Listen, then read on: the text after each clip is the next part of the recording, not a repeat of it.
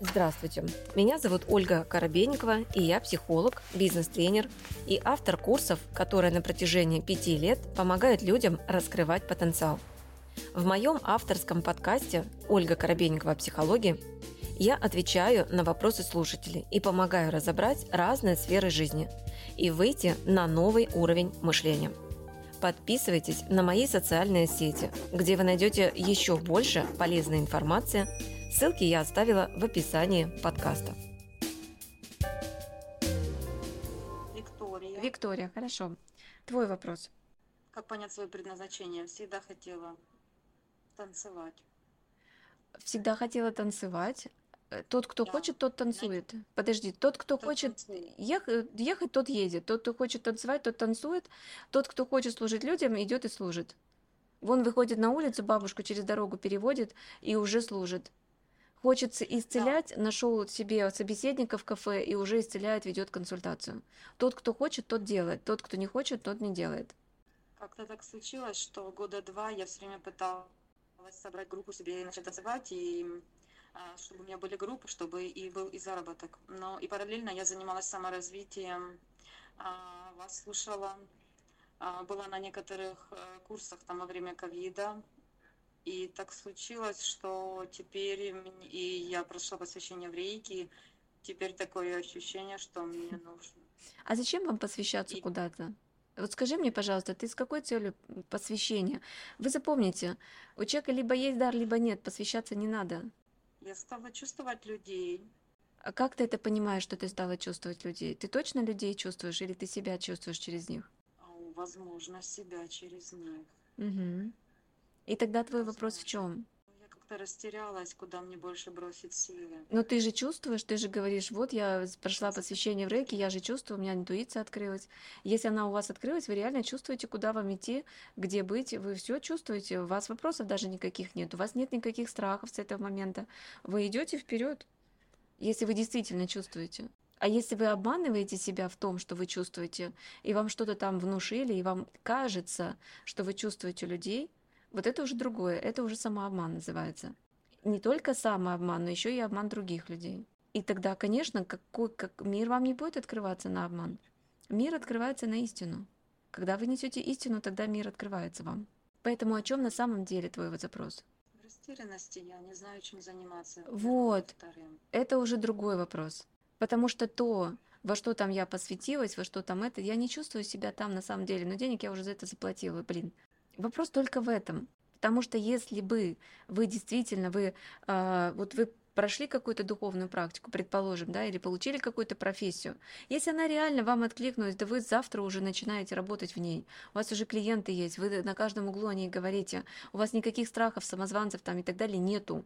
Страх самозванца был такой, вот, когда я начинала танцевать. Да почему был? Он есть, он, он никуда не ушел, он есть все еще. В принципе, про самозванца. Ну, поэтому ты же и спрашиваешь, про в чем мое призвание. Потому что а, человек, который себя нашел, он не, э, он не будет это спрашивать. Значит, ты себя все еще не нашла.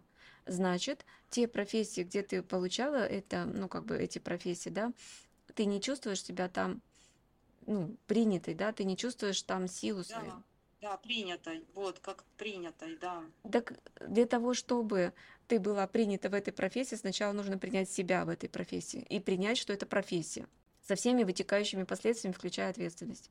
Возвращаемся. Поэтому, если у вас запрос, в чем мое предназначение, вот это как раз запрос жертвы. Потому что жертва отдавать ничего не хочет, она хочет только брать.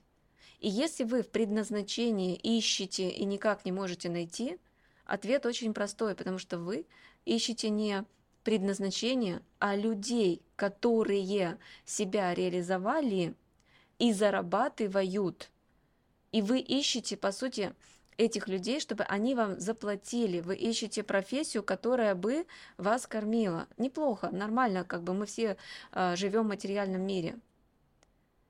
Но а, подразумевается, что у многих почему-то, что предназначение это там, где куча денег, это там, где все нравится, все легко, все просто, все кайфово, как-то вот так. Это идеализация. Нет. Люди, которые в предназначении, это люди, которые работают несмотря ни на что. Несмотря на отсутствие денег, они продолжают это делать. Несмотря на критику, они продолжают это делать. Несмотря на то, что общество принимает, не принимает, продолжают делать. Несмотря на получается, не получается, продолжают делать. Это упорство есть. Вот это есть ваше предназначение там, где есть упорство. Там, где упорства нет, это иллюзия, это не предназначение. И там, где вы сдаетесь в профессии, в какой-то, ну, точно не ваша профессия, uh-huh. Точно не ваше призвание. Люди в призвании, им вообще плевать на общество, на деньги, на э, нравится, не нравится людям, и на это плевать, потому что у них есть призвание, они чувствуют свой зов к этой профессии. Им не важно, верят, не верят мне, иду и делаю просто, и все. И я точно там не буду чувствовать себя самозванцем, однозначно. И если вы чувствуете себя самозванцем там, где вы попали куда-то в профессию, ну, это не ваше призвание, однозначно. У тех людей, у которых это предназначение, они никогда не будут себя чувствовать себя там самозванцем. Не будут. Даже если это будет что-то, неважно, странное, неординарное и так далее, не будет. У них будет четкая уверенность, что людям это надо, что то, что я делаю, очень ценно, очень важно – и они никогда не будут считать, сколько времени я вложил в это, сколько денег я в это вложил. Никогда. И это есть предназначение. А те, кто сидят свои копейки, считают, сколько я времени вложил, денег, любви, меня используют. Это не предназначение. Это жертва. Да, я вас поняла. Нужно просто действовать и принимать себя, и верить в себя в первую очередь. Представьте такую ситуацию. Из-за нелетной погоды изменилось расписание рейсов в аэропорту. Разогнать грозовые облака или остановить циклон невозможно. Никто из нас не контролирует атмосферные явления, но мы под них подстраиваемся, мы корректируем планы, то есть проявляем гибкость. Сотни пассажиров ждали вылета. Теперь они разочарованы, расстроены, возмущены. Одним штормом планета вынесла коррективы в жизнь каждого участника ситуации. Их планы нарушены. Расписание рейсов отменяем. Заканчивалась рабочая смена – отменяем. Собирался удивить любимого человека своим появлением – отменяем. Ты планировал быть на важном совещании – отменяем. Ты хотел успеть на стыковочный рейс – отменяем. Ты представлял, как через несколько часов будешь у теплого моря – отменяем. И еще сотни вариантов в голове каждого участника разом схлопнулись. Что вы чувствуете, когда ваши желания не исполняются? Вопросы не находят ответов. Действия игнорируются, усилия остаются без результата, а чувства без ответа. В каждом человеке в той или иной степени запускается конфликт с внешним миром, если что-то идет не по плану, и он вынужден его радикально менять. Наша ответная реакция на непредсказуемое проявление внешней среды зависит от того, насколько мы способны проявлять гибкость. О чем это? Наша ответная реакция, какая она? В ответ на на внешний мир. На изменения во внешнем мире. На изменения, на во, изменения внешнем мире. во внешнем мире. А еще это о том, что человек Гибкость. ничем не управляет. Я посвящалась в рейке по дурости, по глупости в свое время, пять лет назад. Там было объяснение о том, что ты управляешь событиями, ты там можешь это... В тета-хиллинге та же самая история, ты можешь рейс задержать, ты можешь еще что-нибудь. Там такое эго внушается целителям, что это просто корона вырастает на голове.